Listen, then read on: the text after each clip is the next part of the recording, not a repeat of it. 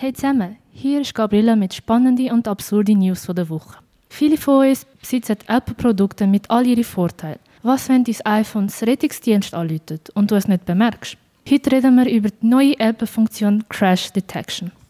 Seit September 2022 hat Apple das neue iPhone 14 und das neue iPhone 14 Pro rausgebracht. Das soll unter anderem mit dem Apple Watch Series 8 und auch die Apple Watch Ultra jetzt die neue Funktion Crash Detection oder auch Unfallerkennung besitzen. Durch abrupte Änderungen von Geschwindigkeit und Richtungswechsel erkennt die Funktion einen schweren Autounfall.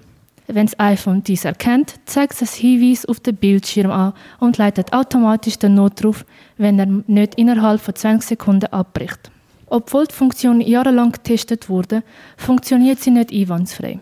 Denn abrupte Änderungen von Geschwindigkeit und Richtungen deuten nicht nur auf einen Autounfall, sondern auch auf eine ganz normale Achterbahnfahrt hin. Der Vergnügungspark King Island in Ohio, USA, berichtet bisher von sechs irrtümlichen Notrufen. Der Vergnügungspark Dollywood in Tennessee, USA, hat mittlerweile sogar Schilder aufgestellt, die darauf hinweisen, dass Smartphones und Smartwatches nicht auf die Achterbahn mitzunehmen und so irrtümliche Notrufe zu vermeiden. Zu Ereignis hat sich Apple geäußert und erklärt, dass die Funktion weiterhin verbessert wird und dass man die Geräte nicht mitbringen oder auf Flugmodus stellen sollte.